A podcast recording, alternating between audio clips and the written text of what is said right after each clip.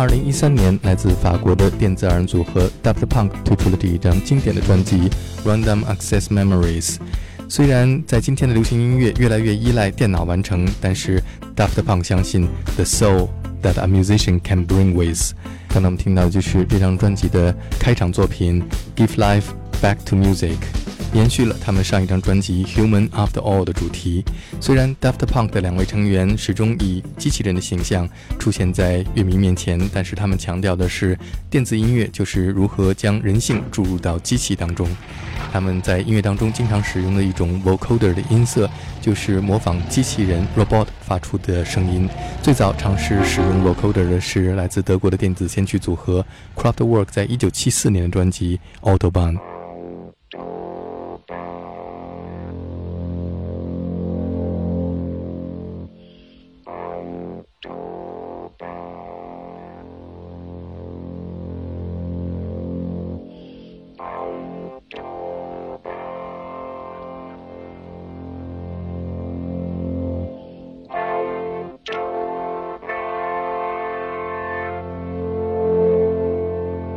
下面听到的是来自美国纽约的先锋电子音乐家 Laurie Anderson，在一九八一年的一首尝试使用 vocoder 的经典作品《Oh Superman》。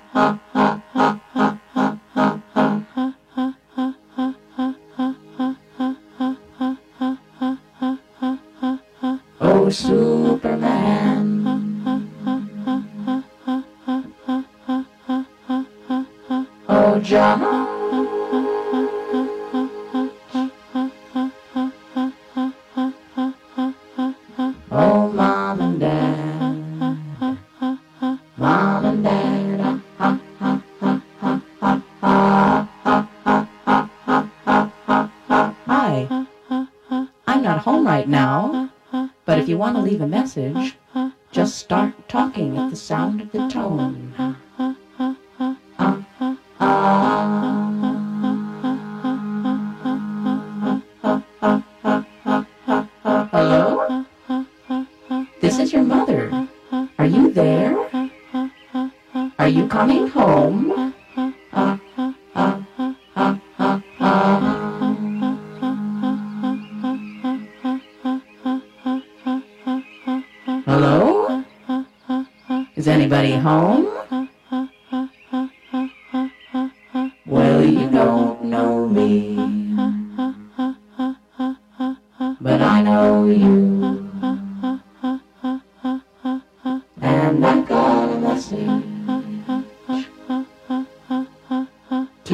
To you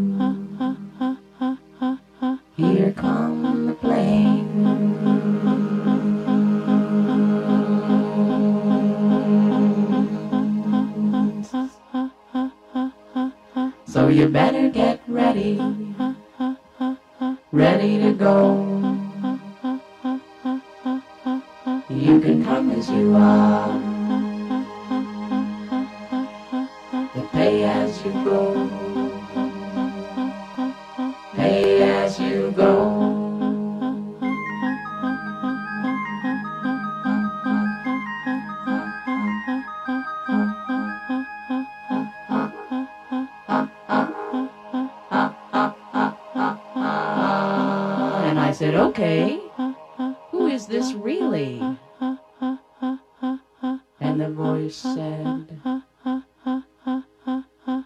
this is the hand,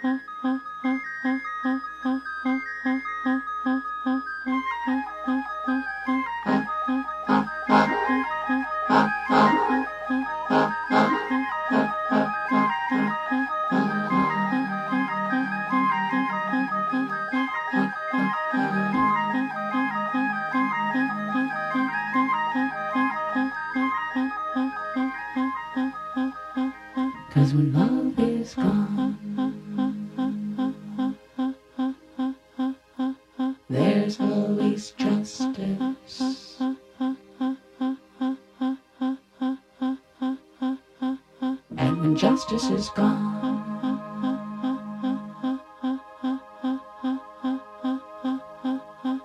there's always force.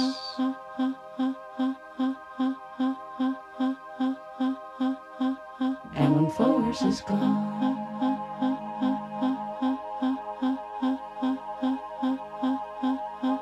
there's always mom.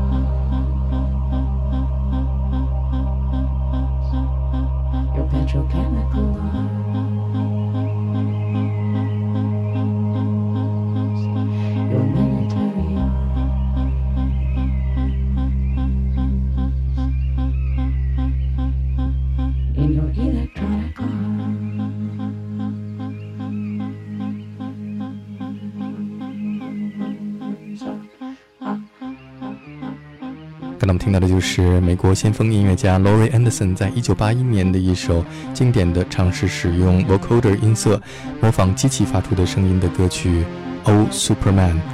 这种通过 synthesizer 将人声转化成如同机器人发出的声音的独特的设备，在七八十年代曾经被很多摇滚乐队和电子音乐家使用过，其中包括 Pink Floyd、The Alan Parsons Project、E.L.O，还有 Kraftwerk 以及让米歇尔·雅尔等等。下面我们听到的就是被称作 disco 音乐之父，来自意大利的先锋电子音乐制作人，在 Daft Punk 全新的专辑当中，请来和他们合作的 Giorgio Moroder。这是在1977年，他具有开创性的，在历史上第一次全部使用 synthesizer 电子合成器录制完成的专辑《From Here to Eternity》当中的标题作品，在其中 Giorgio Moroder 使用了 vocoder。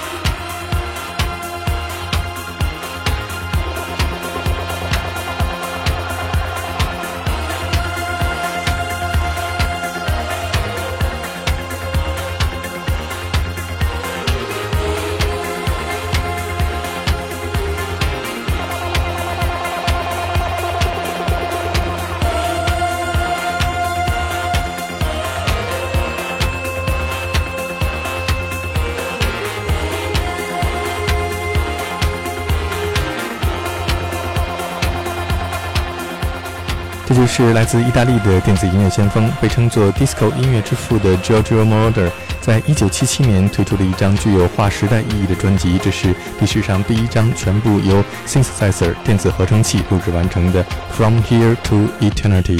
在 Daft Punk 二零一三年专辑当中，他们专门请来了这位超级偶像，为我们讲述他的传奇。When I was fifteen, sixteen, when I really started to play guitar, definitely wanted to become a musician.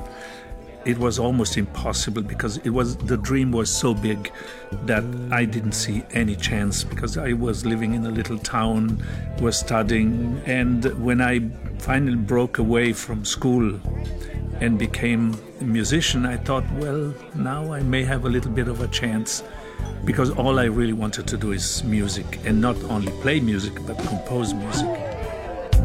At that time in Germany in 69, 70, they had already discotheques. So I would take my car, would go to a discotheque, sing maybe 30 minutes. I think I had about seven, eight songs. I would partially sleep in the car because I didn't want to drive home.